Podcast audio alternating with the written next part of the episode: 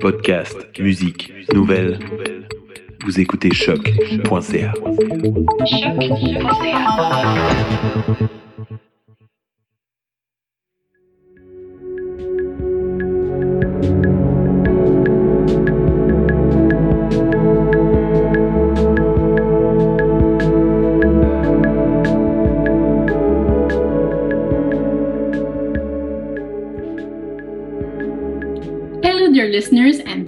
tuning in. Welcome back to a new episode of Rex Portrait Series.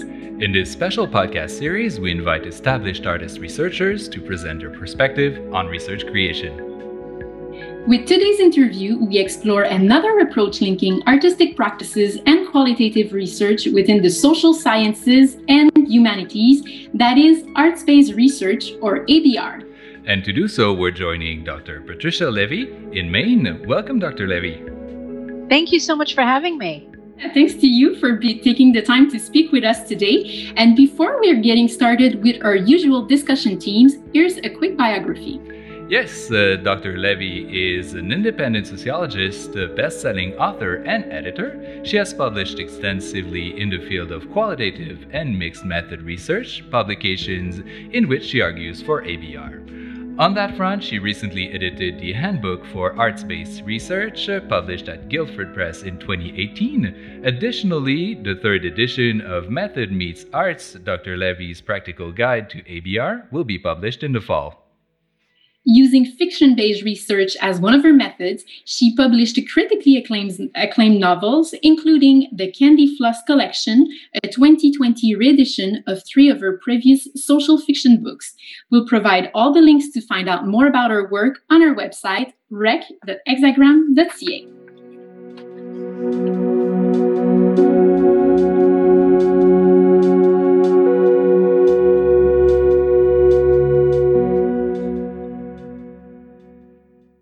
Okay, so first things first now, maybe the most simple and most complicated question How would you describe arts based research?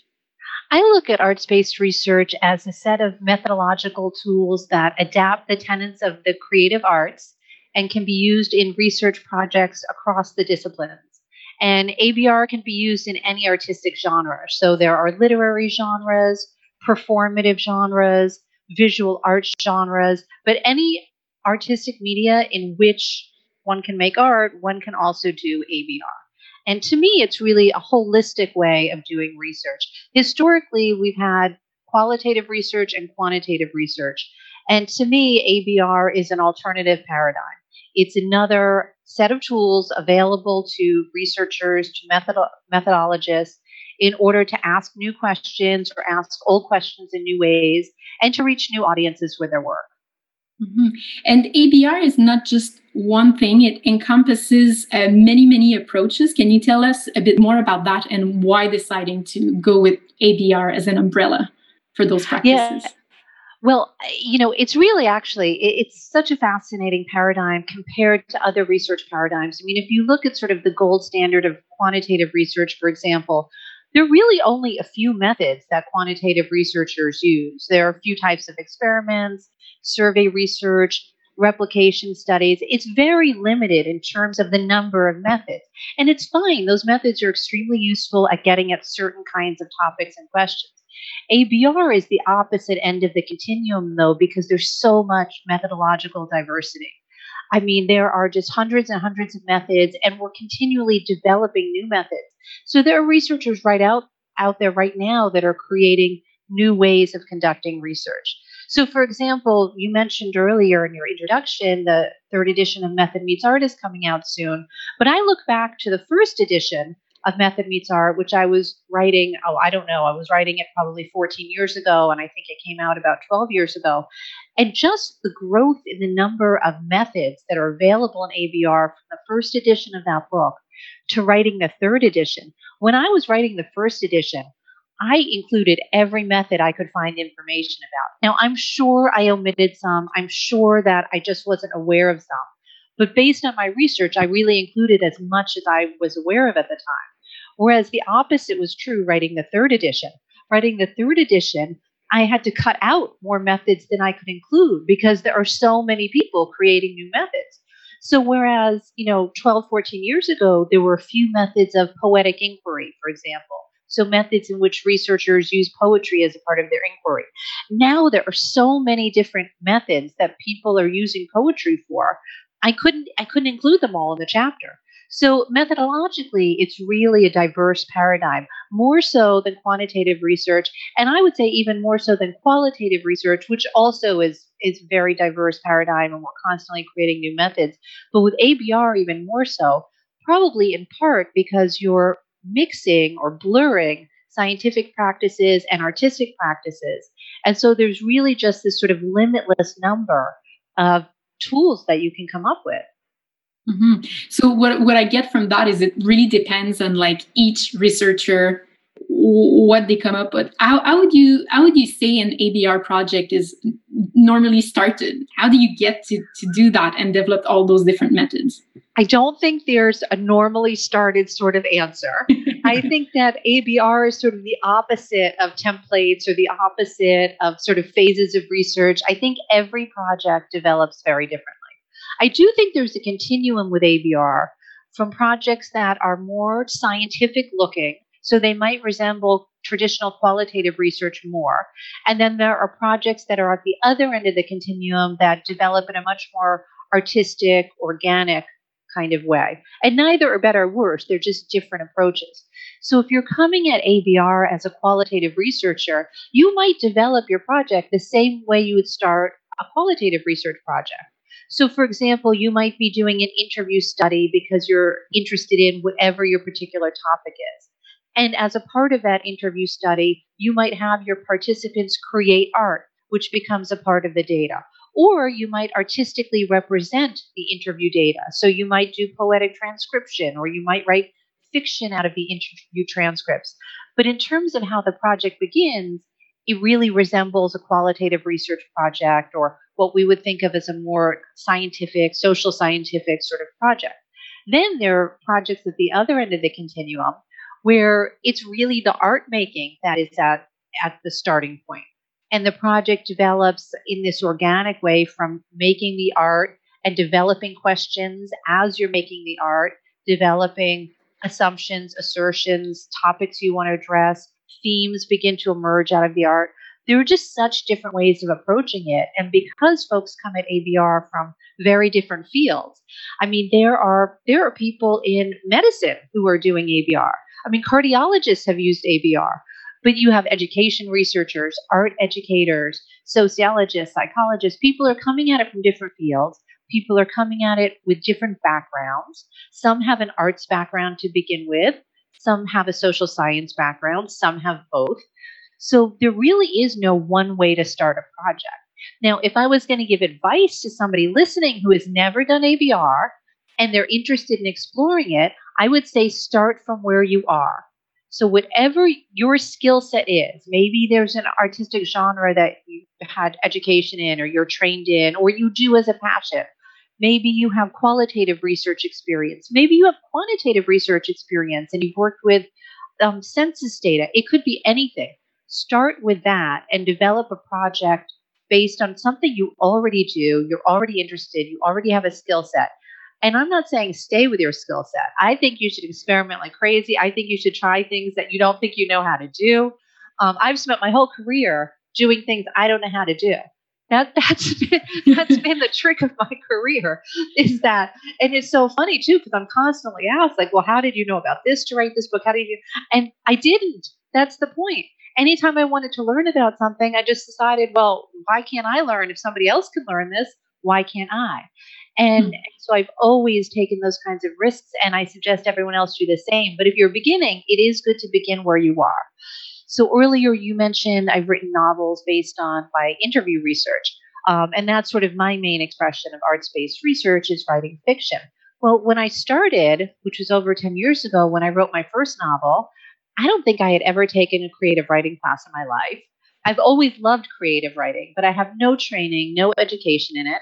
Um, and I, what I did is I took things from interviews I had collected over the years that had frustrated me, things I felt I was never able to write about in journal articles, never able to get across in conference presentations, basically the stuff that frustrated me over the years things where I wanted to tell my interviewer something I thought about her life, for example, but you can't do that because it's totally inappropriate.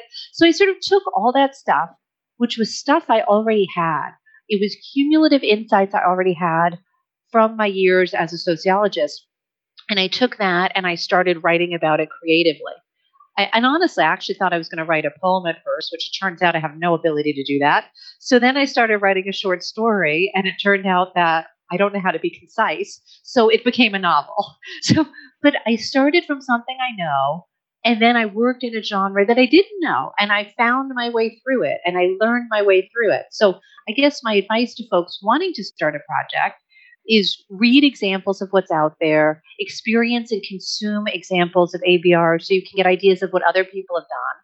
Then take something that you already know, some skills that you have, some topic you're interested in, and then experiment.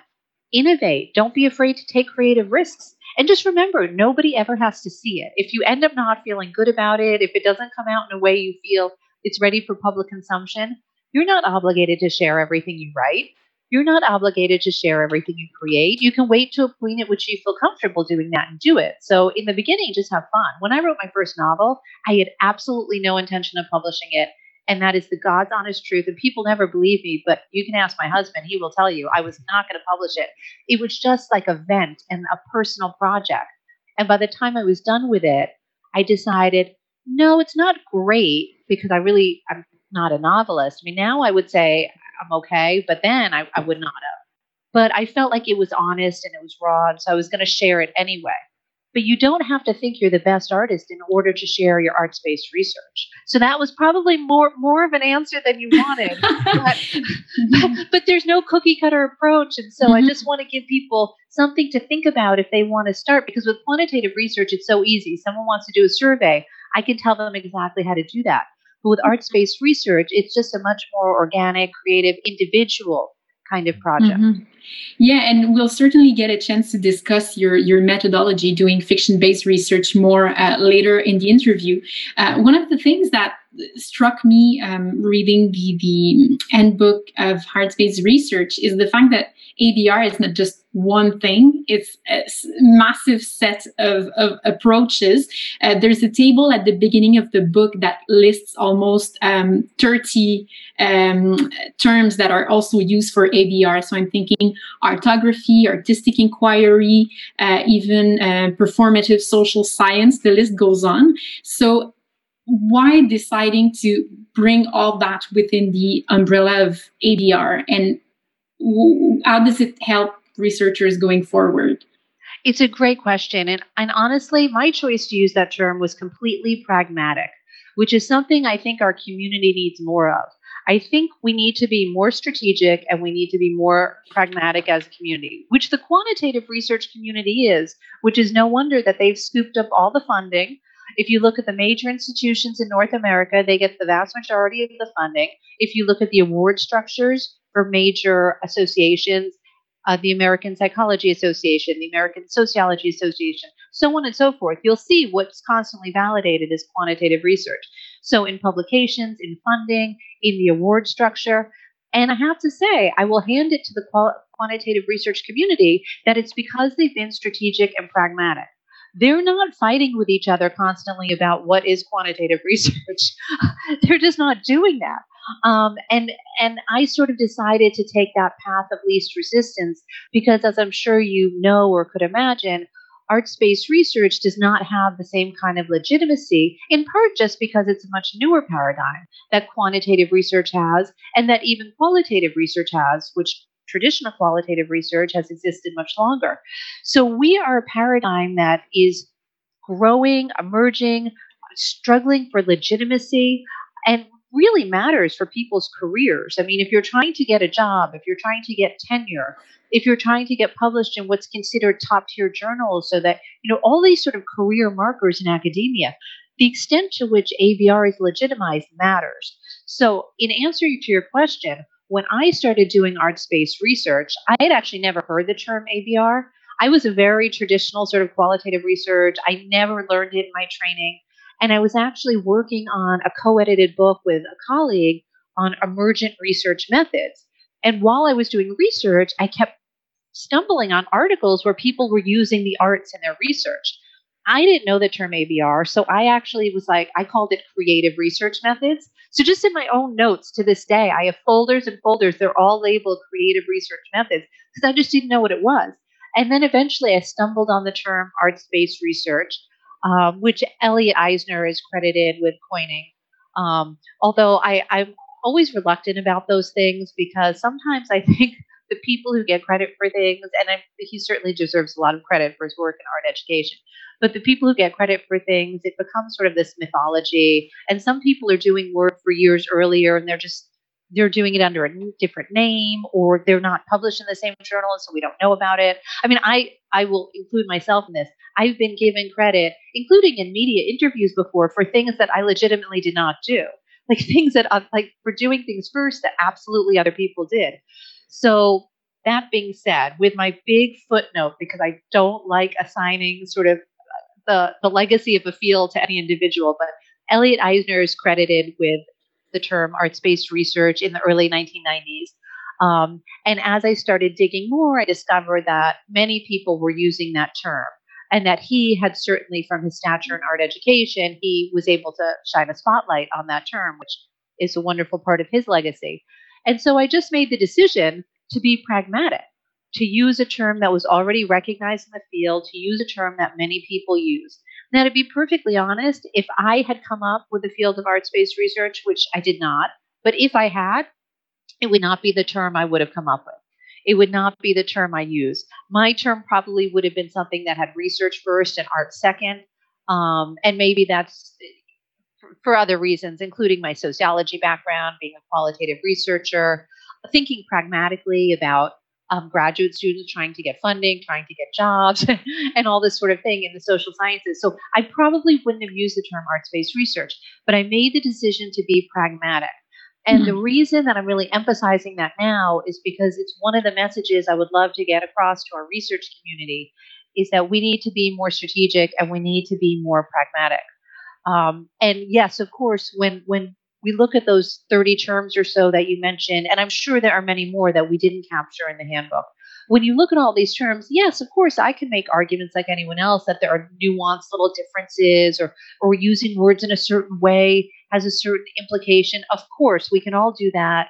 We're a group of people with PhDs. We spend way too much time thinking about the nuances of language. Yes, I get it. That being said, I think what's much more important than those nuances is that we are legitimized as a research community on a global scale so that we have access to funding, so that our students have access to jobs, that so that when people who are doing arts-based research have to go through their IRB to get approval to do a project, they don't have to go through it three, four, five times, differing from their quantitative or qualitative counterparts who don't have to go through it three or four or five times because they understand those methods. And these are things that are really happening to our colleagues on a daily basis. These are the emails I get on a daily basis that I, you know, it's my fourth time going to the IRB committee because they don't understand my method, um, all of that kind of stuff. So to me, it's about being pragmatic. So mm-hmm arts based research is not the term of my fantasies, if you will, but I think it's the term that we should use. Um, and I think we can use it as an umbrella term to encompass all sort of arts research, all areas in which art and research are being integrated, blurred, um, all of these different hybrid forms people are creating. So Again, it might be a longer a longer answer than you want, but I'm always dying to have this conversation and people don't want to have it. And I think I mean, you know, I'm American too, and so I have to say part of it is I look at my political system in my country, which is just abysmal. and you know, we have this abysmal two-party system. And you know, I, I'm very much on the left, so I'll just put that out there right now. And what's happening in my country on the right is pretty frightening to me, as it is to many of my colleagues. And I think eh, to anyone committed to social justice, it's pretty frightening. But I look at it and I think, you know, this didn't happen in a vacuum. The Republicans have always been very strategic. They don't tear each other down. They don't, once somebody is the person, once somebody's going to be the nominee, they all get behind that person. And that is something that the Democrats in my country have never been very good at because they really care about the issues. So they will fight to the death about the issues. But the problem is they're tearing each other apart in the process, whereas the other side just cares about winning. And so in the arts based research community, I feel like, yeah, we really care about these terms because we know how language matters and all that. But I also feel like, uh, look, all the quantitative folks have all the funding. Maybe we should just use the term that's most been used, all get behind it, and focus on the bigger picture of what really matters. Mm-hmm. Still leaving place for difference, which is what your book does. It goes through those different approaches and it, it lists them and it it still um, it mentioned them. It's not like they disappear. They're still absolutely. there. But, absolutely, and they and they should be mentioned. And there are people who have come up with some of those terms, likely before the term arts based research, before anyone came up with that term. But to me, it really is just about being practical as a community. Mm-hmm. How can we move forward in a way that benefits the most of us um, in the best possible way? Yes, and, and, basically to, to continue maybe a little bit on the, on that line of thought. Um, according to you, uh, what were basically the conditions for ABR to emerge in the first place um, out of qualitative and, and, quantitative research, I guess? I, I, think there are a lot of different, it's sort of a confluence of factors that came together during a certain point in time that have propelled ABR forward. But there are four things that I think are important to point out. So, one of them is the social justice movements of the 60s and 70s um, and you know the civil rights movement, the feminist movement, LGBTQ movement. Um, I, I, think all of these have been really important in terms of pushing all of academia and the research community forward to pay more attention to power in the research process, to pay more attention to which voices are amplified. You know, researchers' voices and participant voices. Um, and so I think that the effects of the social justice movement with this concern of how power operates in the research process, who is included in making research, who is included as a part of the subject of research. All of this, I think, has helped propel ABR forward because I think that arts based research is really a social justice oriented perspective. Um, I think it is a way of making research available to more people.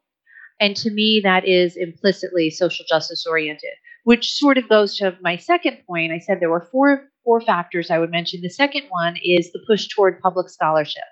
So over the past couple of decades, and the past decade in particular, there has been a big push toward public scholarship across the disciplines um, and a big push to look at the impact of research. And I think what, what people are finally figuring out, sort of in mass, because there have always been researchers who have figured this out. I mean, there were sociologists doing what would be considered public sociology, you know, 80 years ago. They might not have used that term, but they were doing work that would very much be considered that work. Um, but now we're all using the term public scholarship. We're all talking about the impact of research. And I think it's because as a group, we figured out that this idea of you know being cloistered away in an ivory tower and out of touch with the communities we claim to be serving that there's actually reality to that. Um, that, that those stereotypes are actually based in fact. I mean mm-hmm. the reality is that most academics are incentivized to publish peer-reviewed journal articles and that those peer-reviewed journal articles only circulate in research libraries and that is just a fact. So Nobody else in the world has access to this.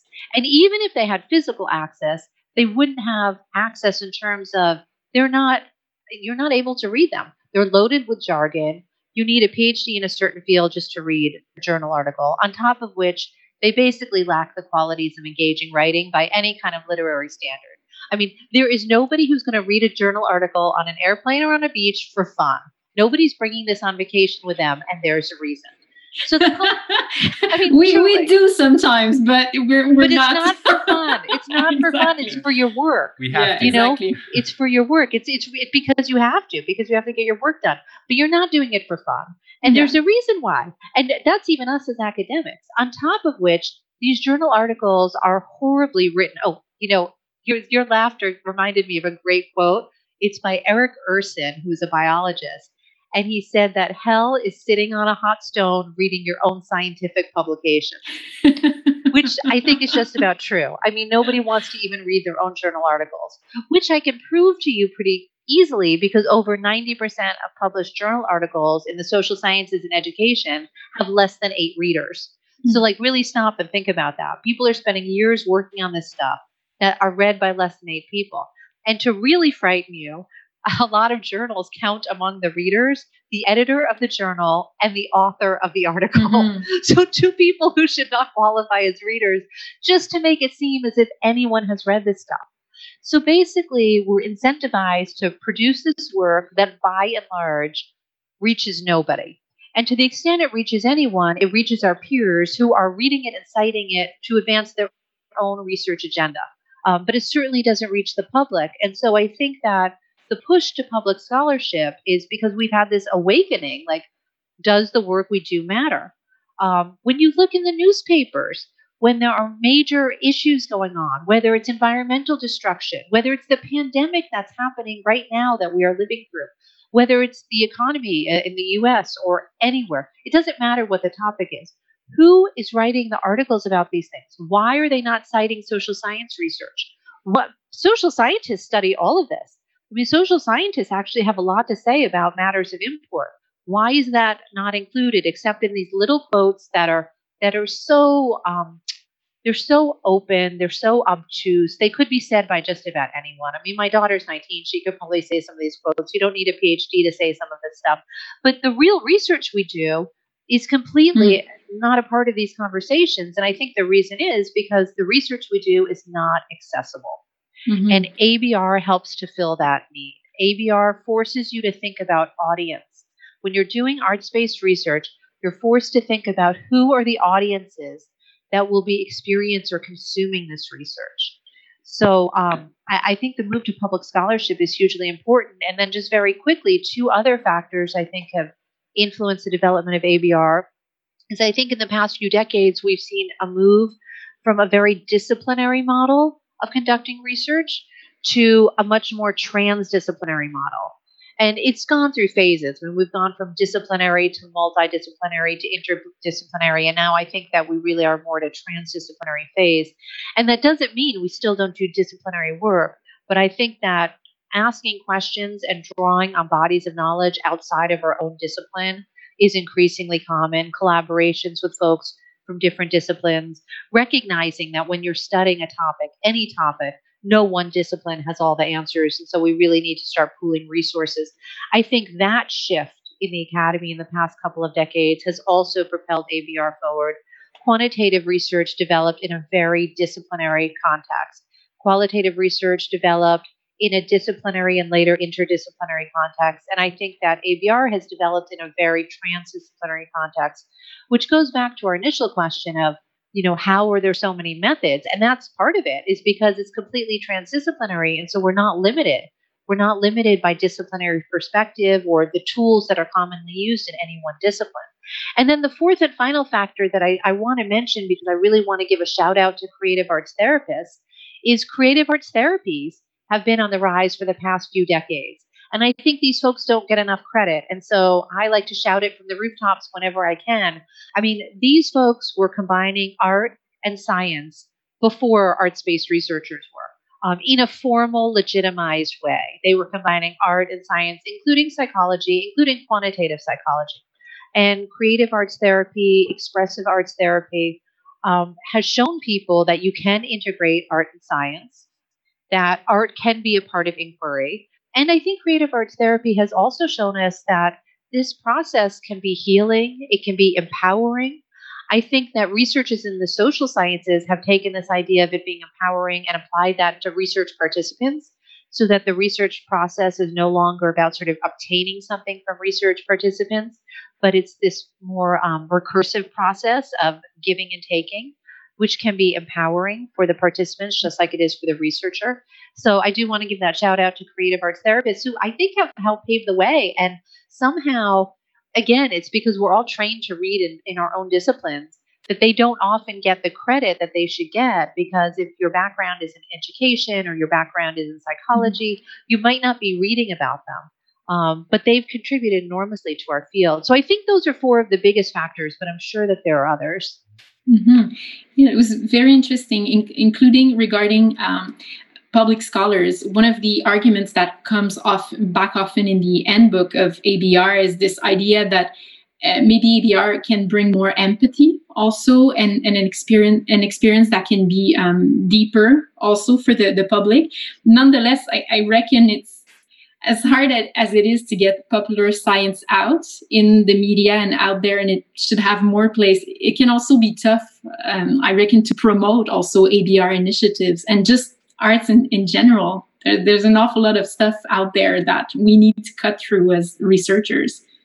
yeah, absolutely. I mean, we're we're constantly challenged by that, right? Mm. And when you're a quantitative researcher, you don't have to think about it because you do your study, you publish your journal article, and then you assume the journal will get it out there, which actually most of the time they don't. But at that point, you've washed your hands of it and moved on. Whereas when you're making a piece of art, you are interested in, in, in a very immediate way for that audience response, whatever that audience response might be. And it could be a very small audience, it could be a very large audience. That's not the point.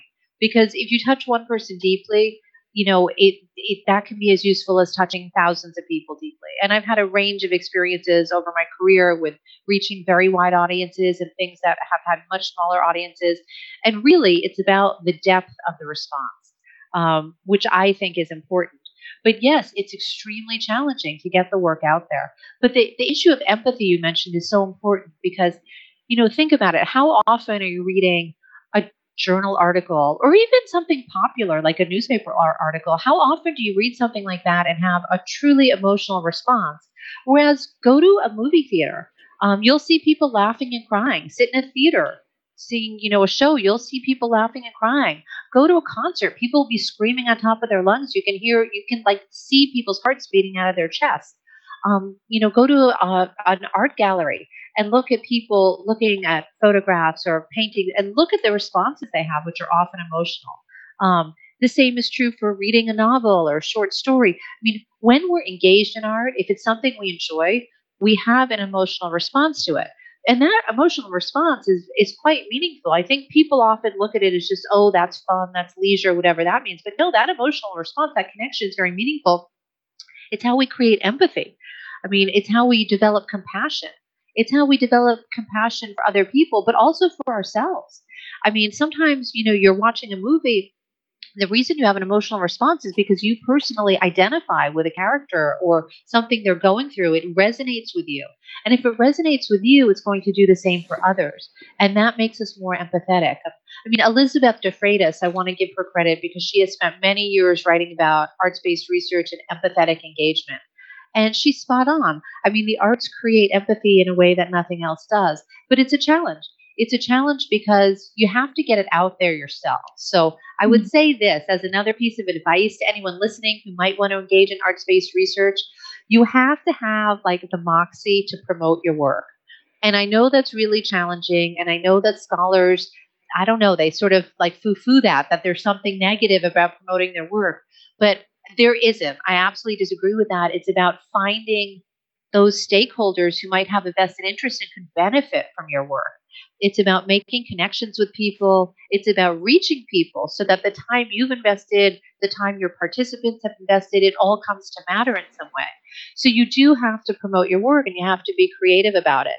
So, you know, whether it's inviting people to a show, promoting that show, whatever it might be. There are different ways of doing it, but you can't be afraid to sort of, you know, mm-hmm. say, hey, I've created this thing. Come and check it out. Use social media. You know, social media is a great tool to connect with people all over the world. There are lots of groups on Facebook, for example, that are devoted to the arts, the arts and research, arts based research, artography. Um, connect with those groups, connect with folks that are interested in what you're interested in. But yeah, it, it is definitely a challenge. And and it's a challenge that not all researchers face because a lot of researchers do their research, they publish it, and then they're they're able to wash their hands of it. But with arts-based research, creating the work of art, that's like phase one. I mean, that's how I think of it. And I always I always tell that to people. You know, I mean, I, I edited a book series, for example. It's called the Social Fiction Series, and we um, publish full-length literary works. It's all arts-based research. So novels, short story collections, poetry collections, plays, but they've all been written by scholars and informed by scholarly research. But it's just the full length artistic work. And we allow them to, to write a short academic preface, like literally like two or three pages, because we want the artwork to stand on its own with just the, the mm-hmm. briefest mm-hmm. of context for it. Um, but I always warn people because people, you know, when, when they're done with creating the artwork, they feel like they're done. And I'm like, oh, no, no, no. Like, that is phase one. I'm like, if you had written a monograph, that would be true. You'd be done now. But you are not done because this is your work of art. And you have to plan just as much time to help mm-hmm. spread the word about it as you do to actually create it. And of course, creating it's the really fun part, right? So we all want to move on when we're done creating it, and create more. Because if you're an artist in any way in your heart, even if you're coming at it as a researcher, what you love is the creative process. You, I mean, that's what I love. I love writing. I, I love I love the part that nobody thinks is glamorous, the part where I'm in my sweatpants at home plugging away and, and I'm so in flow that I forget to eat lunch, which does not happen every day. So it's a beautiful miracle when it happens. That's what I love. Now, unfortunately, for anybody else to get any joy out of those books, I have to put just as much passion and creativity into finding ways to share them. And so mm-hmm. that's something I suggest that arts based researchers really think about is you know you're not done when the piece of art is done. How are you going to share it with audiences? Mm-hmm. how are you going to help people find it? If people find it and enjoy it how are you going to enlist them to, ha- to help share it with other people? And network because we live in a world where networking is really technologically possible as we're experiencing right now via this zoom um, and so you can do that to help promote your work and get through some of the clutter that's out there Mm-hmm. And this is a good uh, occasion to mention that you've actually published uh, a book, a handbook of methods of public scholarships. We'll put the link on our website for people who want to um, continue exploring uh, th- this part of ABR. Maybe one last question regarding the emergence. Uh, I was wondering, would you say that maybe ABR is more?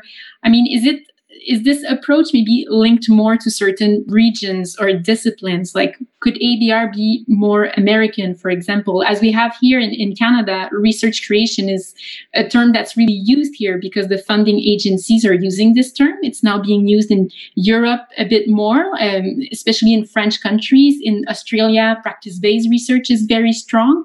What about ABR? Where does it thrive? Mostly? Yeah, it's a great question, and I don't have a perfect answer. I will say this there is a lot happening in America, in Canada, in Australia, in the UK.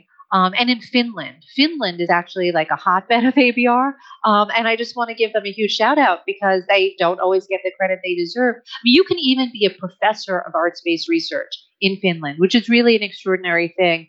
And there is a, a large group of Finnish scholars who have really worked to make this happen. Um, so there are a few countries that seem to be publishing the most and seem to be doing the most ABR. But I use the word seem intentionally. Um, and I use it for a couple of reasons. I mean, the fact of the matter is, I don't actually know. And I don't think that anyone in North America or in the West really knows how much ABR is happening in other places.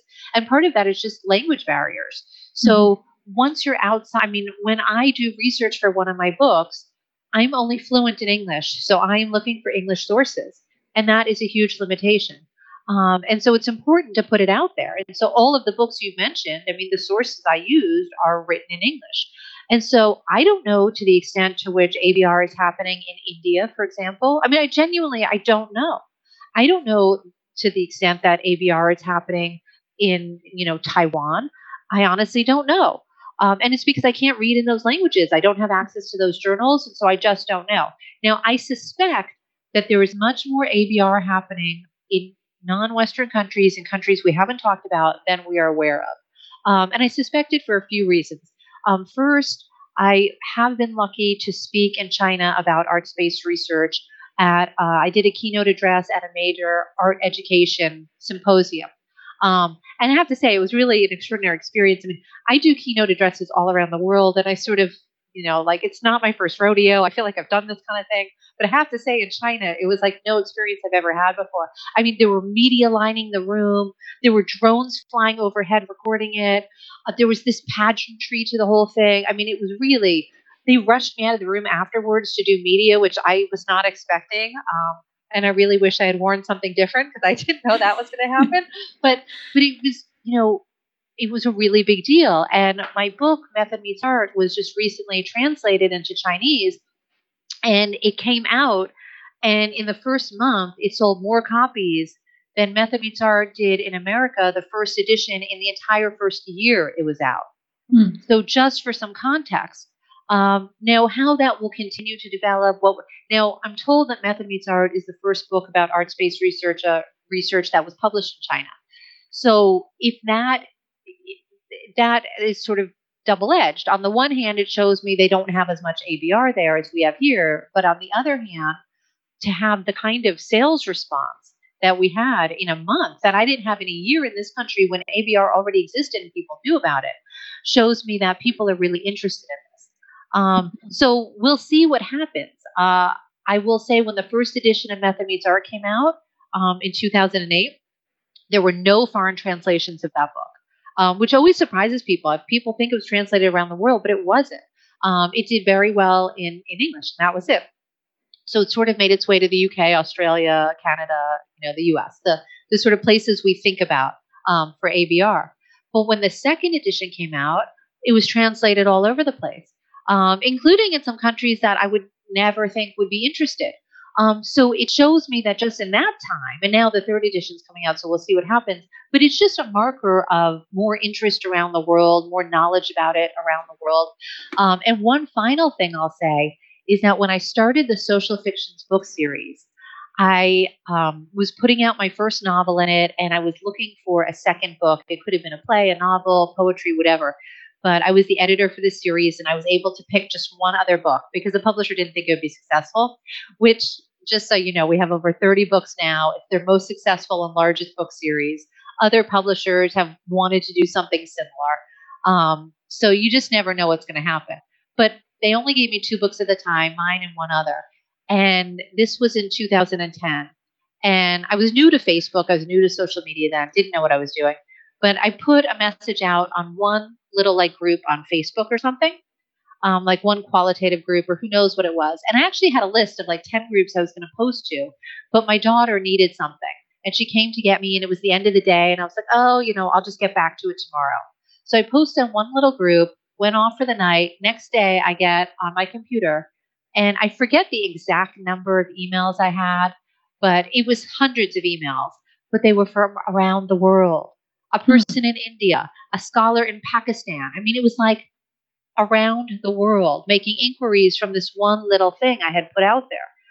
Now, have I read ABR that's happening in India? No. But again, there are language issues um, mm-hmm. And there are just access issues to like where those books are published and available, where the journals are yeah. published and available. But I suspect that there's ABR happening in a lot more places that than I am aware of. And it may or may not be called arts-based research. Mm-hmm. I couldn't tell you, um, but I suspect it is what I would call arts-based research. Mm-hmm. Which is a thing we even encounter with French with recherche création. If you start just digging into article using only that word and that language, you're really limited. But then when you go uh, through English and go beyond just research creation, there's an entire world opening yeah. up behind it, beyond this this branding also exactly. I mean and part of it is branding and part of yeah. it is how people do searches and the access people have to do searches. Yeah. And look i also suspect there are people doing arts-based research who just aren't publishing it. I mean that i would i would bet my house on that um, for many reasons. I mean including when i started the social fiction series these hundreds of people who emailed me they all already had a novel sitting in their drawer, a play sitting in their drawer, a, a piece of work that was complete sitting in their drawer that they didn't think they were going to publish. So people are doing this work. Um, and I know that there are some arts based researchers who have used pen names, they've used pseudonyms because they're, they've been afraid about how it would impact their scholarly reputation and all that sort of stuff, which I think that stuff is fading now, but there was a lot of that in the 90s. Um, and I won't mention names, but I can tell you that one of my favorite arts-based researchers, uh, you know, who's who's written about things I really care about, did a lot of creative work using a pen name mm-hmm. um, for that reason. So, I, you know, there we don't know how much work is out there, but I really have reason to believe that there is more work than we believe. And I will say this I get emails on a regular basis from around the world. So I get invitations, speaking events around the world. Um, you know, I, all my travel was just canceled like everybody else's. But I literally had to cancel six trips because of this pandemic, which I don't always travel that much, but it just happened to be like a crazy travel year. Um, but I was supposed to speak about arts based research in Japan. Um, I was supposed to speak about arts based research in Taiwan. Um, I was supposed to speak about arts based research at a conference in Ireland, do the keynote address. So these are just a few examples. And in this past year, while we were still able to travel, I spoke about arts based research in Iceland um, and many, many other places. And so I do think that this work is happening. It's just we don't always have access to it, it's not always called by that name. And we haven't necessarily figured out, even though we live in this age of technology where we can really network, we don't necessarily know who to do it with. We don't know how to find people. Um, some people get a lot of attention. My work has gotten a lot of attention, which at times makes me uncomfortable because other people's work has not necessarily gotten that attention and it's not better or worse. It's just somehow that's happened. And so I probably get invitations to certain places that some other people who should get those invitations don't. So then they might not know, oh, there's ABR in Iceland or there's ABR in Taiwan. Mm-hmm. And I just happen to know because I've been invited to those places.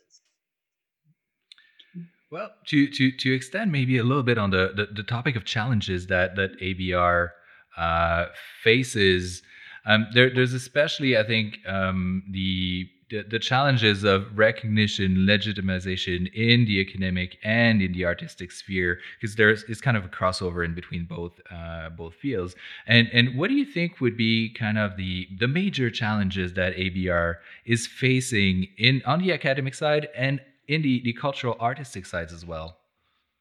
I, th- I think you really hit it just with your question. I mean, I think that, I mean, look, what it really is, is people can become very territorial about their skill set, their discipline, their work. So people can be very threatened when other people are coming up and saying, you know, I'm doing this work too. And I really truly believe that's what it is. Um, you know, my writing a novel should not be a threat to any professional novelist out there. I mean, to me, I feel like we should be making the sky bigger, not smaller. So to me, I feel like there's always room for more voices. I would rather have more, more voices than less. But people can be very, very threatened by it. Uh, I did I did a talk at a school once, which was very revealing to me. It was just for the faculty at that school. I want to say it was probably about 40 professors or so. They asked me to talk about arts-based research. I was invited guest. Like it was a kind of scenario where I expected to be treated well. like you don't always expect that, but if you know what I mean, it was like that kind of scenario where I expected to be treated well. And for the most part, I was. But there was a professor of fine arts who had, never read my work or didn't know anything about arts based research. So whatever I said was new to her, which was absolutely fine. I mean, they did not need to have background information about it. But whatever she heard me say was just so wildly offensive to her that it just became this personal attack, like back and forth, which basically ended her saying, like, what right do you think you have to make art? Like, what right do non artists think they have to make art? And I feel like every human being has a right to make art. I truly do just like every human being has a right to ask questions about the educational system, and every human being has a right to ask questions that are social and cultural questions, and and all of this. Um, and the idea that having a certain skill set, I mean, there there are very famous novelists who only have a high school education, and I'm not going to name them, but one of my favorite novelists, who they make movies about his books, he only has a high school education. But nobody's attacking him for being a novelist. Why? Because it's the only thing he does? Um, you know, and just because you have a PhD in creative writing or in literature or an MFA, it doesn't mean that you're a great novelist. And I'm just using novels as an example so I can poke fun at myself because it's what I do, but it goes for any art form. Um, mm-hmm. I think what it really is is that people are threatened. And I've actually, you know, I don't actually face that much resistance from the quantitative research community. I don't face that much resistance from um, the hard sciences, as they're called, which I really hate that term, but we'll say the natural sciences. um, and and the health sciences. For example, I mean, I have many many friends who are neuroscientists, colleagues. I've worked with neuroscientists. I think the neuroscience of art is actually one of the most interesting topics out there, which we can talk about at some point, or in the future we can talk about it. Um, but those folks are not threatened by what we do. Mm-hmm. They don't. They don't even see it as like in the same world, so they're just not threatened by it at all it's the fields that we get close to where people are threatened. So it's it's in the arts mostly, which people are always surprised about that. But I I don't get resistance from the neuroscientists. I get resistance from people in the fine arts. I get resistance mm-hmm. from professional novelists who think somehow we're um, watering down their art practice or we're taking for granted the skill set it takes to do that art. And it couldn't be further from the truth. I mean, I have the highest respect for artists and those trained in the arts. Um, I do also think you can be trained your entire life in an art form, and it doesn't mean you're going to be the best artist in the world in that form. And I do think there's some people that don't have any formal training who just have incredible talent. Um, and then I think there's most of us, whether or not we have training, what it really takes is discipline and hard work and a lot of heart, just doing things that matter to you and are authentic. And that creates art that, whether or not it's great, it's good enough to connect with people. It's good enough to resonate with people. It's good enough to do something for you as the artist. And I think that's what most of us are striving for. Um, but yeah, it's it's a real challenge because what we really want is to build solidarity with artists and to build bridges with artists. And there can be a lot of resistance. And of course, it's not always like that. I've spoken with many artists who love arts based research. They they want to collaborate with scholars. So it's not uniform, but I would say overall, of all of the different groups I've spoken to, and I've sort of hit all the disciplines I can think of, um, it tends to be the, the artists mm-hmm. that um, are, are, the most troubled by arts based research and why can't art just be art? Why do we have to call it research? And of course, art can just be art. Arts based research is something else. It takes nothing away from art that is created for, for purely artistic purposes, which absolutely is important and should happen. Just the way art education and arts integration are not the same thing. Art education is a specific discipline that one studies. Art integration is when you use the arts to learn about any subject matter. Both of those things can happen in school systems, for example, without one taking away from the other the same way that art for art's sake can happen and is important and should happen, and arts based research, which is intended for a different purpose, is intended to answer social research questions. Um, they really just have different purposes, but I think they can mm-hmm. coexist. And I think that you know building more community is important. I also think that arts based researchers are positioned to help with the profile of artists, to help bring some of the science that shows why arts matter, how the arts teach us, how we learn from arts and are affected in ways that we are by nothing else why we need the arts in schools. I mean, we're actually doing that that research as arts-based researchers, helping to get more funding for the arts, all of that sort of stuff. So I actually think we're a tremendous asset for fine artists as they are for us. And I think the, the more we can work together, the better both of our communities will be it's interesting because there's art as a practice, but there's also art as an institution and everything that is linked to the, the use of that term and the choice of that term in the, the term arts based research. An interesting thing is that research creation in Quebec and many places around the world but was born from um, artistic school being integrated into the university network. So primarily, many artists also became professor and led to better acceptation of research creation. But at the same time, the use of the word creation instead of art lifts some pressure for yes. many people and that's one of the approaches of research creation that i'm working on in research teams lift this pressure of having to be an artist or think like an artist and maybe rather using a creative practice to lead research. Um, so that that's interesting uh, in terms of uh, posture and the challenges it can bring and also with regards to evaluation and i'd be curious to, to hear you about that. Uh, you, you've written about evaluating abr as well. What are the main challenge to consider an evaluation. And if you're doing arts based research, what um, weight should you give to evaluating the art and the research? Do they have the same weight? Does it depend on the on the project itself? It's it's a great and very complicated question. Um, I, you know, I mean, it really, it's like I, I, I would love to have a simple answer to that question because everybody, you know, would be so thrilled for it. But there is no simple answer. I mean, first of all, you know, we cannot evaluate arts-based research by the standards applied to quantitative research or traditional qualitative research. Those standards just are incorrect. Just the same way you can't take positivist standards intended to evaluate survey research or experimental research, and you can't apply that to, traditional qualitative research. It's like comparing apples and oranges. So it's extremely important that we develop our own appropriate criteria for assessing arts based research. And there are lots of different criteria we can use. Um, and I think they have to be modified for each project because arts based projects look so different from one another.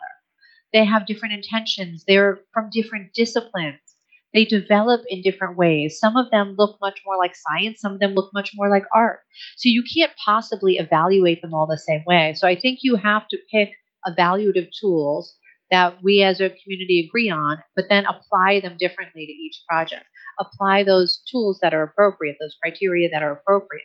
I mean, one question that I think about a lot, um, and I know a lot of arts based researchers think a lot about, and it's implied in your question, is how much do we have fidelity to the data versus artistic freedom?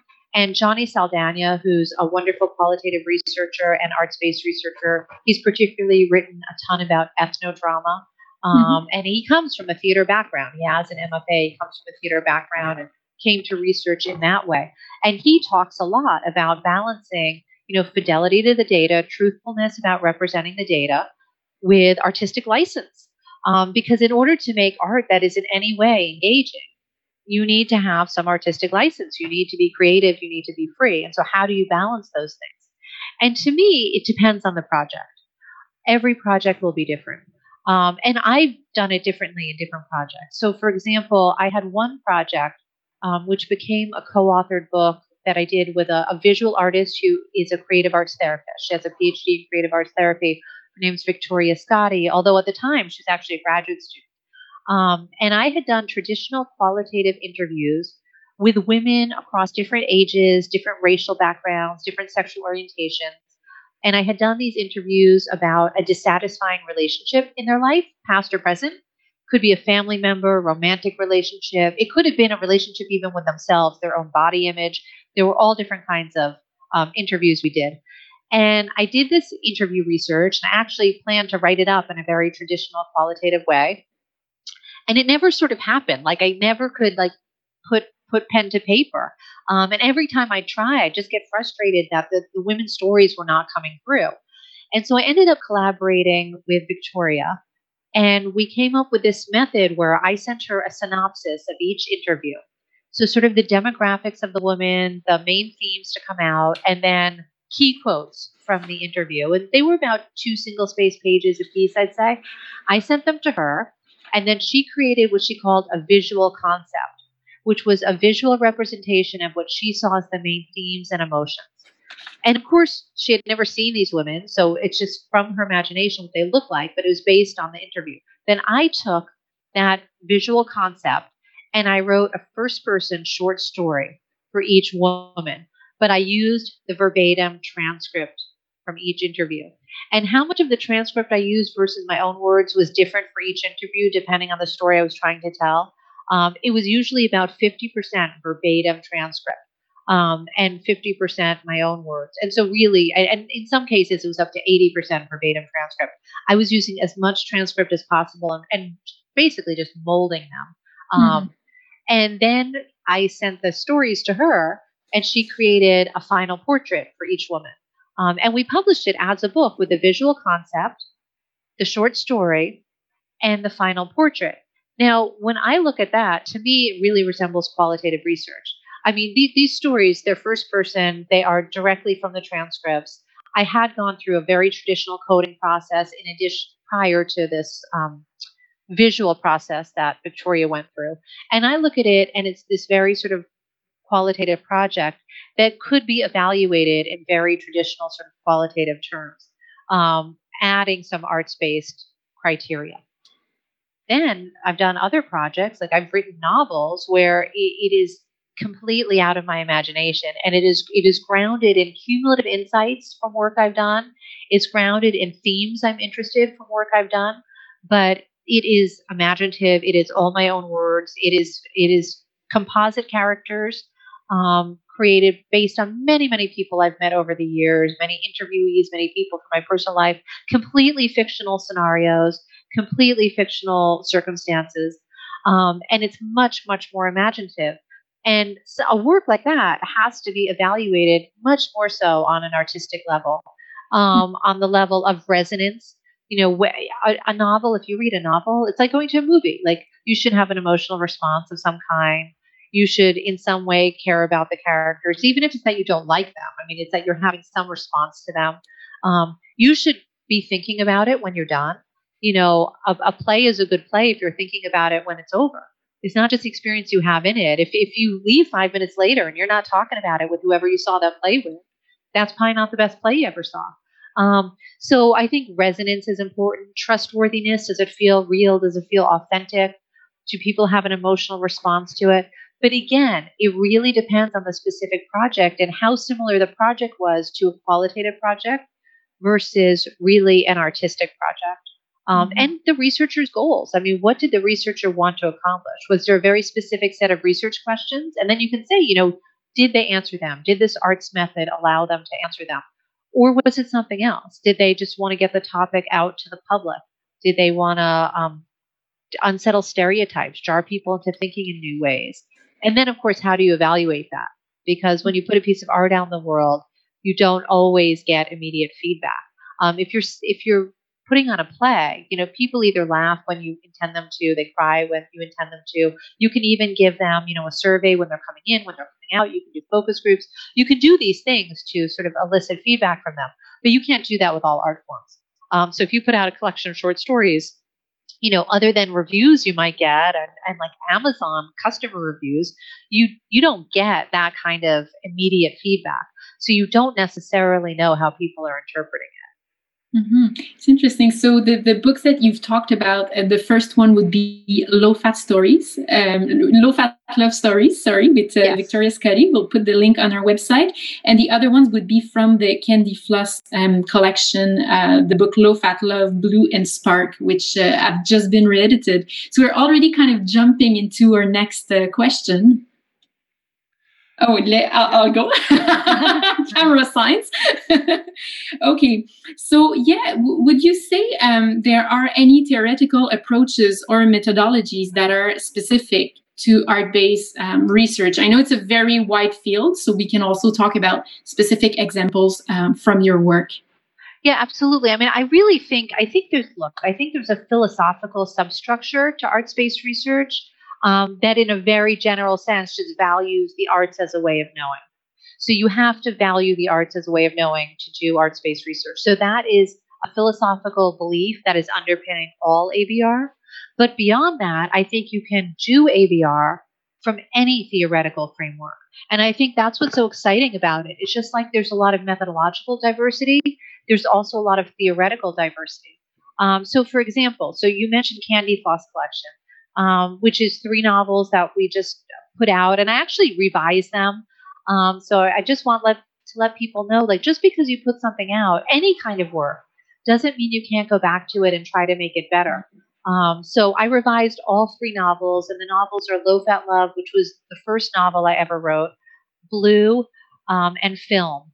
And oh, sorry. The, that, no, that's okay. um, those, those are the three novels in Candy Floss collection, and um, they, I look at it as installation art because there is a character that appears in all three novels. Um, but I don't look at it as a trilogy because the books really work on their own. You can read them on their own, but there are themes that come up, and there's an overall topic that I try to explore from three different angles. So when you read it as a collection, you sort of get this this larger image. But theoretically, I mean, I was absolutely informed by feminist theoretical frameworks when I was writing all three of these books. Um, and I look at them as as feminist novels. I look at them as subversive novels. And it was interesting because I, I, wrote Low Fat Love using sort of like a chick lit sort of format, um, which is many people think the opposite of a feminist approach. Um, so, and I knew I knew I'd take flack for that. But the reason I wrote it from that perspective is when you're picking a genre, and it doesn't have to be fiction, when you're picking any media that you're working in and like how are you going to do it, which approach you're going to take, you should think about your intended audience. And when I was writing Low Fat Love, I really wanted to reach women. And with that book, I wanted to reach young women in particular. I was looking at reaching women in their teens, 20s, 30s. Um, and that was my intended audience. Now, it turned out to have a much more diverse audience than I expected, mm-hmm. um, which has been really wonderful and interesting. But at the time, that was not what I expected. I really expected mostly 20 year old women to read this book. So I wanted to pick a genre that many women in that group choose as their leisure reading. So something that's enjoyable, something that's not threatening, something that people find pleasure in. Because I think great learning can happen if we're actually finding pleasure in what we're doing. Um, and I think that's really important point that a lot of people don't talk about is that learning should be engaging and fun and pleasurable. Mm-hmm. And so I wanted to pick a genre that I thought my target audience would enjoy. So I picked this sort of chick lit genre. Um, but really, the whole point was to subvert it. And so I can promise you, like, there is no happy ending in that book. So not to ruin anything, but I'll just read tell it you. actually. okay, thank you. So you know. So I will just tell you right now, anyone listening, because I do not need another email asking me why there's no happy ending. I've been getting them for a decade. It, it's not an unhappy ending either. Thank you for saying that. You're much more optimistic than some of the emails I've received. but I actually look at it I mean, what I wanted, look, I'm a sociologist. I, I wanted a realistic ending. And in life, there is no big ending. And, and you don't suddenly change overnight either. You change in very gradual ways. And to me, that's actually beautiful. That's a part of humanity and being mm-hmm. a human being. And so in low fat love, you know, without giving too much away, I mean, the ending reflects that, that there are no big endings. There's just the little evolutions in our lives, little bits of mm-hmm. growth. Mm-hmm and those little bits of growth are actually really important and they can set us on a new course in a better way. Um, but anyway, so I, you know, I adapted that genre because I wanted to reach that audience. But I was definitely writing from a feminist perspective. I was definitely subverting the genre. I mean, I look at it as a subversive book. It's what it's meant to be. Um, you know, I don't look at it as a great novel by any stretch. I didn't know what I was doing, but but it was raw and authentic, and so I it resonated with audiences. And I was lucky that I was able to continue writing. And, and I took a minor character in Low Fat Love and I made her the protagonist of Blue, um, which Blue is a book that I, I, I love a lot. It's a short mm-hmm. little novel, but I really love that book. It's sort of the opposite end of Low Fat Love. Low Fat Love looks at um, how people settle in life and love because they don't feel that they deserve more. Um, and it also looks at the effects of toxic popular culture in our lives and how it shapes our ideas about what a relationship should look like, what a big life should feel like, what we should aspire to. And in blue, it was very different. In blue, I looked at, and the people in low fat love all sort of suffer in isolation. So they're all sort of lonely. There, there's a sadness to that book that I thought was important because I think there's a sadness in a lot of people's mm-hmm. lives, and that's what I wanted to tap into. But in blue, it was very different. In blue, it was about people who do have really good friendships and relationships but still struggle with their identity because just having good relationships doesn't free you. And it was about people using pop culture in positive ways to help them understand their lives, to make sense of what they were going through. Um, and then film, which is the final installation, which is my favorite um, of the books. Um, film um, and does have a happy ending. So for those readers who've been knocking me for a decade, if you want your happy ending, you'll get it in Candy Floss Collection because film has it. But film really looks at um, women supporting other women um, as they try to build their dreams, as they try to pursue their creative paths and dreams, as they try to um, have love in their lives and mm-hmm. relationships mm-hmm. while they also have passion for something else that is not a human person. Because I think so much of pop culture says you have to pick one or the other. You can be a great artist or you can have a great personal mm-hmm. life. You can't have both. And I, I think that's horrible message. So it very much has the message of you can have both, and that the art that we create and consume can help save us and can help um, shape our lives in really positive ways. But again, definitely it was all from a feminist perspective. And in film, there's a subtext of the Me Too movement that goes through the entire book. There are three female protagonists, and in the background, in their backstories, you see about their Me Too experiences. And so they're not in the foreground of the book, but it's very intentional that they're in the background because that mm-hmm. is the case for most women in this world. That those experiences are always there, they're always in the background, they're always happening in, in ways that um, are not always the major event in your life, but they are a part of your regular life. And that's the point. And what that does to women's careers, self esteem, relationships, how draining it is. So that's all a part of that book. But again, that was just my feminist commitment coming out in in the form of fiction. Mm-hmm. And it's interesting. I, as I said earlier, I've read um, Low Fat Love, the extended version, and I, I, really appreciated how you do spend time and care kind of getting into the psycholo- psychology of the different character and how you know the, the, there's abusive relationships and things like that and you do get time to get um, to highlight all the little things that are wrong, let's say. Uh, Thank so you. It's interesting. Uh, reading the book, and the, the, there is a bit of information in like the foreword and postword and like questions for students in class, but I wish I had more information about that deconstruction that's happening there, your influences, even theoretical influences as a sociologist and feminist scholar and on the, the process. I know it's different for each project, but how much of the traces or uh, of the the process itself and theoretical influence should you do you see should be attached to like ABR when the the artworks are kind of released in this case a novel? You know it's different for everyone and so and i know i know that's such a frustrating answer but it's going to be my answer all day. Because because with abr every project is different and as soon as i try and create a template then that will be used against people. So, as much as it will help some people, it will be used against more people than it will help. So, it really is different for every project. So, I will say what I have done um, in my own work, which again is just what I've chosen to do, is I've chosen to let when I'm when I'm really writing a novel, and so this could be for you, it could be a play, it could be a poetry collection, it could be whatever it is. But when I'm really writing a novel, I want the theoretical work, the research, the scholarship. I want it all embedded in the novel in a way that you might never see, you might never realize because you're reading it as a novel there. And I don't, I don't, a novel shouldn't have footnotes. I don't want to have to explain in three long chapters how I wrote this and why I wrote this. I don't want to break apart my piece of art. Um, I don't want to do any of that. In fact, I will tell you this that the biggest critique I've gotten from um, readers outside of the academy is that they wish there wasn't a preface at all.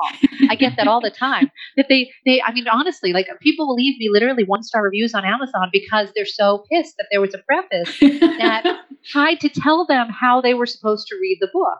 And the irony is in academia, people wish I would write chapters about it. Um, mm-hmm. Um, so my compromise has always been these short prefaces, and sometimes there's an afterword or something. But, you know, I try to keep them sort of short because the idea is if we really value the arts as a way of knowing, then the piece of art should stand on its own. Mm-hmm. Now, I recognize, though, that because I'm calling it research, that I have some obligation to say something beyond that, and hence you get these short prefaces and afterwards.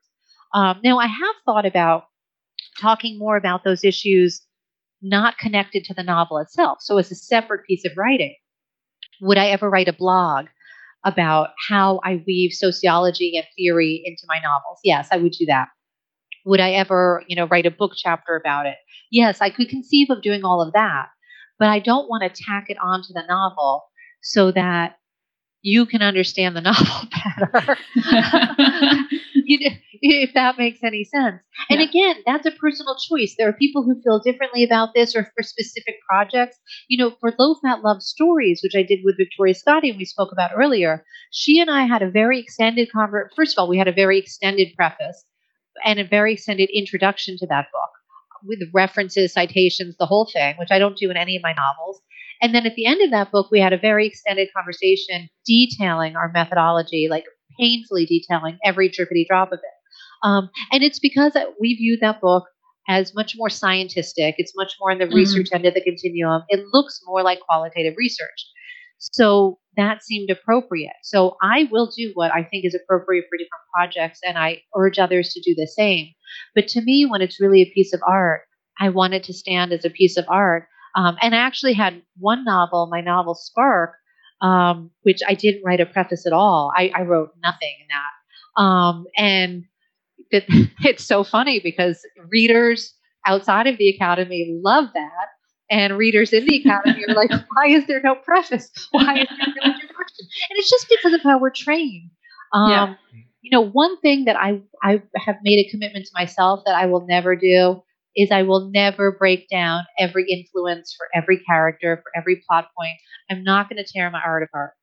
It is art. I want it to stand as art. So I will talk in a general way about my influences, things I drew on, how I use music when I write, which for me has always been very important. I would definitely do that in a blog, in a book chapter, and whatever. But I'm not going to break down my art where then it has no longer has that magic of being art. And that's something that Johnny Saldana, who I mentioned earlier, he does ethnodrama and qualitative research. Johnny Saldana talks about that a lot, about sort of the magic of art. And that goes back to the whole issue of balancing fidelity to the data or your theoretical commitments or whatever we want to call it and artistic license. Because mm-hmm. you do want to create something that that is engaging that is enjoyable to people that touches people in some way. Um, and you can't you can't explain that too much. Um, and i will tell you i just i wrote a serial of novels for my first time which i'm super excited about. I can't tell you the titles or anything like that but it's the first time i've ever done a serial following the same characters um, and they're definitely my favorite things i've ever done they're all written in real time so there's no flashback there's no interiority you experience the characters exactly as they experience themselves it was supposed to be a serial of four novels, but thanks to coronavirus, it's going to be five because um, I've been really bored. Honestly, I had a contract for four, and I emailed my publisher a week ago, and he's like, "Yeah, we can do five, but please stop writing after that." so it's going to be five novels now. Um, but in those novels, and they are going to be a part of the social fiction series, and we've always done a preface in every book. But I said, you know what? I'm not doing a preface in these, but I'll do a Q and A at the end. Mm-hmm. So you have the novel and then you have a Q&A at the end. And a lot of novelists out in the commercial world do that. I mean, John Green has done that. He's written novels and then had a short Q&A at the end. So it's something that happens in the literary world. Now, my Q&A differs from how John Green's might look because I do answer questions that scholars might ask. Um, but instead of having a preface in the beginning, I'm doing it for these projects for these novels. Mm-hmm. I'm doing it in a Q&A in the end. So I'm also evolving as an arts-based scholar, figuring out what works for me, what works for me as a novelist. I will say after doing these four and now five novels and doing the Q&A at the end, um, that I actually really like that format because it lets you just read the novel and experience it as a piece of art. But then it still gives those folks who want to know something more, something mm-hmm. um, without it coloring how you're how you're reading the work. And um, before moving on, if we we've um, talked a lot about people receiving the artwork, but uh, what about you in your research? How do you experience um, fiction-based research as a way of knowing and doing research? Oh, thank you so much for asking that because I have to say I have learned more from writing fiction, and I, I mean this to the core of my soul, than I have learned from anything I have done in my entire life, um, including my entire education. I have learned so much from the act of writing fiction. And that would be a whole interview itself, so we can't cover it all. So I will tell you the most important thing I've learned, and that is compassion.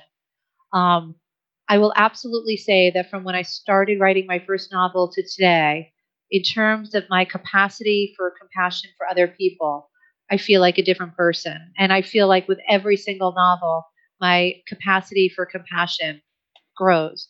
And I never expected that. I never did think I wasn't a compassionate person. I would have told you 10 years ago that I thought I was a pretty decent, compassionate, you know, person who tries to be kind to others in the world. Um, but I will tell you that my my capacity for compassion, the way I see people, has completely changed through the act of writing fiction. And I can't tell you all the reasons that is because I just don't know. I think part of it, though, is because when you are a novelist, or at least my experience as a novelist, is that I truly love every character I write, even the ones who we look at as deeply flawed, as toxic, as hurtful to other people. Um, I mean, I, so I've written some characters that I mean, I think they should spend their life in jail. You haven't read those books yet; they're not out yet. But but I have love and compassion for them too. I truly do. I think you can't have a character come through your filter. You can't have that creative process um, it's like having a child. And I say that as a mother, like it comes through your filter. And so you just have this very deep connection to characters you create. And as a result of that, it's made me feel deep compassion for people who are very different from me, for people who um, might be the kind of people who get under my skin. My first novel, Low Fat Love, which you said you read, I mean, basically all the characters in that book were modeled after like the kinds of people who irritate me. Um, it was like everything I've ever been frustrated with um, people who have treated me unkindly, um, you know, people who I find frustrating in life. And not individual people necessarily, but types of people, and some individuals, if I'm totally honest. um, some some toxic folks from my past have might have crept in there a little bit. Um, but truly, that was a book that was designed, with the exception of one character. I did not like a single character in that book when I was writing it. I mean, they were the kind of people who frustrate me. But I have deep love for each of those. Like, I truly have compassion. And I know in my own heart why they are the way they are because I know they're behind the scenes struggles. Um, and I Skype into book clubs and classes all the time when somebody's adopted or chosen, selected one of my books.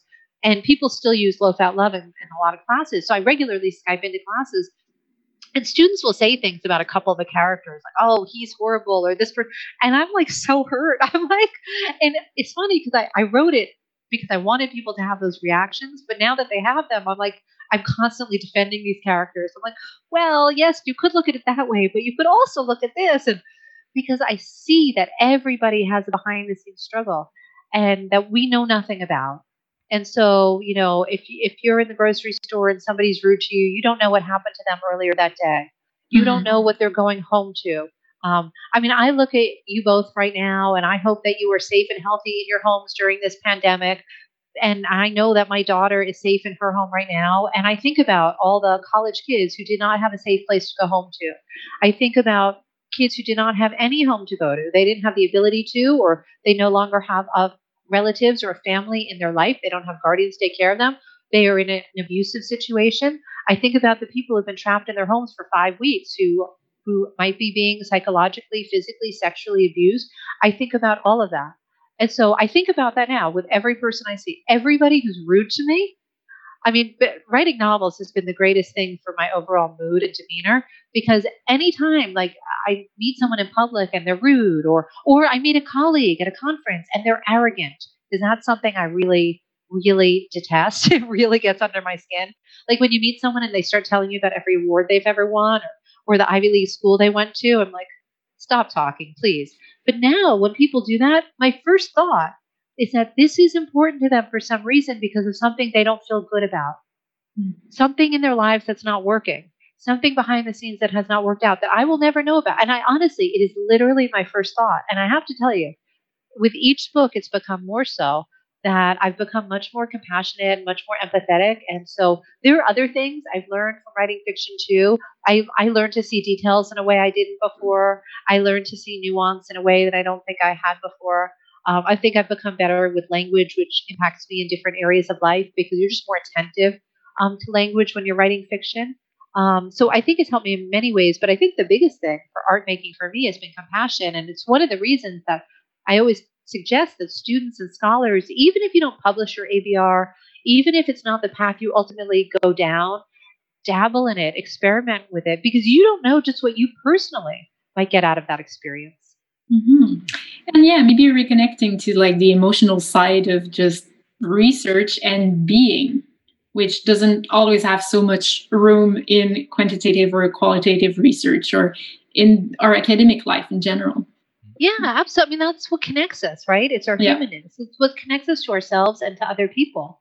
And we need ways to bring that out. You know, people are like, they're so, grad students are so stressed out. I'm constantly hearing this. They're so stressed out. They're so overworked. They're doing so many things. They're so worried about getting jobs. They're so worried about getting tenure. Then I hear the same things from early career folks. They're so worried about publications, just a million things. And we all got into the fields we got into because we had something we were actually interested in. We wanted to learn about. We wanted to help people in some small way. I mean, you don't have to have like a big God complex to want to do something that might better the world in some small way. And we can lose our connection to that because we lose the humanness in our work. When we're constantly treating people either as the objects of research, like quantitative research does, or we're treating them as their whole story can be told in a block excerpt, like qualitative research often does, we can lose the humanness and our connection to that. And so I think arts based research can really connect us to that. For me, it's been through fiction. But for you, it could be poetry, it could be visual art, it could be photography. I mean, these days, everybody has a camera on their phone. Um, there really aren't the limitations that, that we used to have in at least dabbling and experimenting. Mm-hmm. Yeah, we're we're actually uh, slowly approaching the, the the end of this interview, and and I think we we still want to ask this question that well, I think the answer has been kind of underlying our whole conversation. But what do you think would distinguish your own vision of of ABR itself? I would just say very simply, I would advocate for an inclusive vision of ABR. Mm-hmm. People in any field, at any career stage, students at any level um, I just really, really want to advocate for an inclusive vision of ABR because I know there's some folks out there that say you have to have a special skill set or you have to have this on your resume or you have to have this kind of artistic training. I would just say begin from where you are. Everyone's invited to the table. Yeah, we're we're taking note of that. And uh, now, in, in your opinion, what is to be expected with regards to the future development of ABR? What should we look forward to or look for? I think it's going to continue to grow. I mean, I really do. I think as we continue to push public scholarship and look at the impact of research. And in some places, I mean, you mentioned earlier in the UK and Australia, this is actually part of how people get tenure, how people get mm-hmm. jobs and promotions. I think that's going to increase. ABR is definitely going more global. Um, as I've known just from the invitations I receive from the foreign translations for my books, I think that it's going to continue spreading. I think technological developments will push the field forward, and I don't know what those are going to be. Um, but we wouldn't have predicted social media 20 years ago, and look, now we have that. We wouldn't have predicted that everybody has a camera on their phone. Mm-hmm. And so mm-hmm. all of these things have pushed the field forward, and I'm sure that technology will continue to develop. And then the final thing I would say, um, because I don't think people talk about it enough, I think it's really important, is that there is a relationship between neuroscience and art. And there are neuroscientists all over the world that are studying this. Um, they are studying what happens to our brains when we make art and what happens to our brains when we consume art. Um, and this research is very well funded because hey, they're neuroscientists, they're not artists, um, but it's really, really important. And and all of this research, um, well, what I've read so far is generally showing the same thing: is that when we're engaged in making art or consuming art, it activates regions of our brain that they didn't know were involved in art making or art consumption, um, and that those activations can last longer um, than from other activities. So, for example. Um, there's a great study about reading Jane Austen books. That when people they do MRI scans of people's brains when they're reading Jane Austen, and if people are really engaged in it, it activates regions of their brains, including those involved in touch, like sensory things. So that feeling you have when you're reading a novel that you really love and you're like really engaged in it and you feel like the house could burn down and you wouldn't notice, there's actually something physical happening. That's actually real, and neuroscientists are figuring out what that is. And then there are similar studies, including those published in the journal Brain Connectivity, um, that show when you read fiction, these activations I'm talking about, they can last for days. Whereas reading nonfiction, they do not last for days. So you're done reading it, and those activations go away. This has tremendous implications for the arts and learning how the arts could be used in arts integration to teach various subject matter, why art education is so important, and how the arts can be combined in research, in arts based research, or whatever term we want to use, to build knowledge and to disseminate that and actually have it impact people have people affected by the work we're doing. So I think that we're going to see continued research between the relationship and neuroscience and art. And for those of us who are in education or the social sciences, even though it's a little outside of our wheelhouse, I think we should be paying attention to it because I think it can help us push this field forward.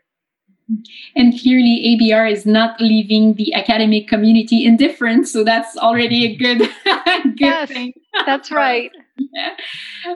Um, before we're heading to the conclusion, is there anything else you, you'd like to mention on, on ABR that we haven't touched upon already? No, I think it's been a great conversation. I really just want to thank you both so much for having me and thank you for highlighting this topic and this this really rich conversation.